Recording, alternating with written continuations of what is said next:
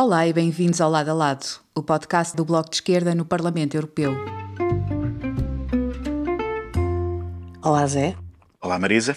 Bem, há alguns dossiês que parecem que estão finalmente a sair uh, do papel e começam a ganhar alguma dimensão política, não necessariamente uh, pelas melhores razões. Um deles é o famigerado Pacto das Migrações e Asilo, que há muito tempo que era, digamos, desejado, que no ano passado teve uma formulação que foi discutida, mas que ficou, digamos assim, uh, abandonado pelos governos e que agora foi retomado e em princípio será para avançar. Um, é um pacto um, que na realidade incide sobre o que tem sido o maior problema da política europeia de migrações, que é hum, uma lógica totalmente Europa Fortaleza e a única coisa que verdadeiramente é tratada e que é aceito pelos governos, em vez de um mecanismo de solidariedade, é um mecanismo de repatriamento dos famosos pushbacks, eh, dos migrantes que procuram chegar e enviá-los para os países de origem, legalizando este esquema, sem, contudo, introduzir nenhum mecanismo de resgate humanitário ou corredores eh, humanitários ou de uh, serviços marítimos europeus que possam tentar salvar vidas em situações de tragédia, enfim o pior de, de, de todos os cenários a este respeito. Sim, aliás, eh, nós esta semana que iniciamos uh, a discussão sobre uh, o relatório de quitação do, do, Frontex, ou seja, a transferência de fundos, de novos fundos para, para o Frontex, uh, um financiamento reforçado, diga-se de passagem, uma agência que, como foi denunciado pelo OLAF, o organismo antifraude europeu, um, é responsável por encobrir e uh, enganando as próprias instituições europeias, ou seja, as próprias instituições que financiam esta agência, um, toda a espécie de crimes e violações do direito internacional. Uh, o, o, relatório era muito, muito forte sobre a Grécia, mas há outras situações que, aliás, já vinham sendo denunciadas por organizações humanitárias várias. E parece que uh, a resposta uh, das instituições europeias é dizer o Frontex uh, não pode continuar a fazer coisas ilegais, portanto vamos legalizar o que o Frontex anda a fazer. Vamos é dar mais, mais dinheiro vamos dar mais dinheiro e vamos dar-lhes uh, uh, a, a, possibilidade de passar a fazer legalmente aquilo que é ilegal e que, aliás, viola uh, compromissos do direito internacional que todos os Estados-membros da União Europeia estão obrigados a cumprir. Sim, o que, é, o que me parece que há aqui nesta evolução que tem havido em torno da, das migrações e da legislação existente no espaço europeu é dar pequenos passos gradualmente até chegarmos a um ponto onde ninguém assume, mas na verdade o que se está a fazer fazer é tratar de, das migrações como um ato criminoso, ou seja, a criminalização de quem migra uh, à partida, sem muitas garantias nem salvaguardas. Mas, obviamente, como a União Europeia precisa de muitos migrantes, e os, os, estudos mostram que em 2030 poderá haver uma necessidade de 50 milhões de pessoas em termos de mão de obra uh, por causa dos problemas de natalidade e, portanto, terá que ser compensado de outra forma e por via das migrações, hum, vamos assumindo este caminho. Por um lado, a criminalização das pessoas que realmente querem migrar porque têm necessidades, porque estão à procura de uma vida melhor, ou fugir da guerra, ou em relação aos refugiados climáticos, o que seja ou, eh, eh, por um lado, isto criminaliza-se, por outro lado, vamos buscar aquelas pessoas que até podem não querer ver, mas nós precisamos delas e, portanto, fazemos pacotes de migração seletivos, seja de enfermeiros e engenheiros para a Alemanha, Exato. seja de. E, é assim que estamos. É esta a verdade não assumida, digamos assim, daquilo que é a verdadeira legislação europeia sobre migrações. E para, para além da criminalização das migrações, por exemplo, num, num outro relatório que aliás tem pouco a ver com este assunto, porque é sobre uh, o confisco de ativos de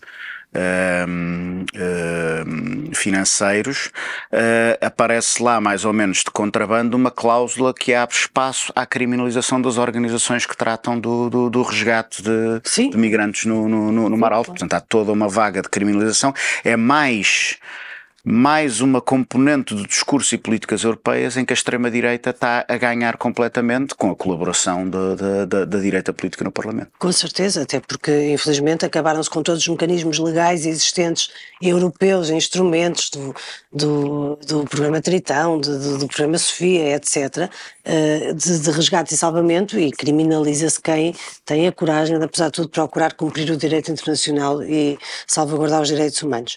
Uma outra matéria que também tem a ver com direitos, mas neste caso direitos laborais, que está a sair do, do, do papel é a, a, diretiva relativa aos trabalhadores e trabalhadoras das plataformas. Sobre essa tu trabalhaste muito mais do que eu.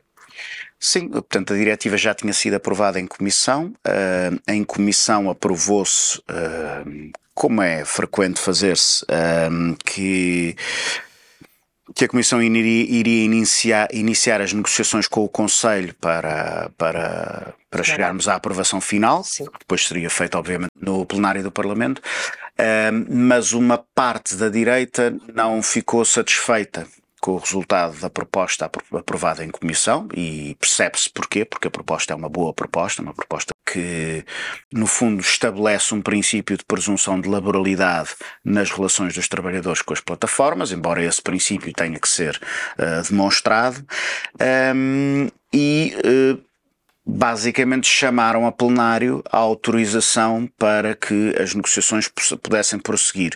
Se essa autorização não tivesse sido aprovada, como foi hoje, uh, isso permitiria, por exemplo, reapresentar emendas e reabrir o processo. Reabrir o processo. Um, e, portanto, claramente há uma parte da direita que está inconformada com esta diretiva uh, e, felizmente, houve uma maioria, até uma maioria bastante expressiva, para que possamos avançar neste processo. Agora dependerá muito também da posição do Conselho e da posição dos governos nacionais. E aqui há sempre razões de preocupação, para já porque uh, há compromissos complicados de fazer entre os vários governos e também porque há um, um, Uh, algumas discrepâncias entre as posições europeias e as posições nacionais. Por exemplo, o Partido Socialista não está a defender a mesma coisa no Parlamento que está a defender em Portugal. Por exemplo, em Portugal introduziu o elemento do outsourcing no trabalho de plataformas, que é uma forma de contornar todas as garantias que estão a ser dadas ao, ao, aos trabalhadores no contexto desta diretiva, uh, já para não falar no recuo no, no, recuo que fez uh, ainda ontem, respondendo diretamente uh, aos comentários do presidente, ex-presidente agora, de uma das eh, confederações patronais, que criticou as propostas do Bloco e o Partido Socialista foi a correr retirar o apoio a uma das mais importantes. Sim, uh, aliás, um momento muito pouco dignificante, diga-se passagem. Uh, mas, sobretudo, uh, quem paga, mais uma vez, é quem trabalha. sim, em relação aos resultados finais não sabemos, mas é melhor o Parlamento ir sempre para a negociação com uma boa proposta do que Exatamente. com uma má proposta. Com a vantagem que as diretivas têm, ao contrário dos regulamentos, é que quando se transpõe para a legislação nacional, aquilo que é melhor nos países não tem que recuar e aquilo que é pior deve equilibrar-se e estar ao nível do que é, pelo menos, comum. Agora, no final, muito rapidamente, a iniciativa de sábado que estás a organizar? Sim, sábado de manhã às 10h30 no Porto uh, vamos realizar uma, uma audição, à semelhança do que já fizemos uh, em relação a outros dossiês, uma audição sobre o relatório uh, sobre estágios que está agora a começar a ser discutido. Já surgiu a proposta da Mónica Semedo, que é uma deputada liberal, um, que tem uma proposta que basicamente uh, não avança naquilo que era mais importante para os, para os vários movimentos, um, que era a, a, a proibição dos estágios não remunerados. Uh, e, portanto, nós estamos a trabalhar com os verdes e com os socialistas para apresentar uma proposta que estabeleça esse princípio à escala europeia. Muito bem. Então, até para a semana. Até para a semana.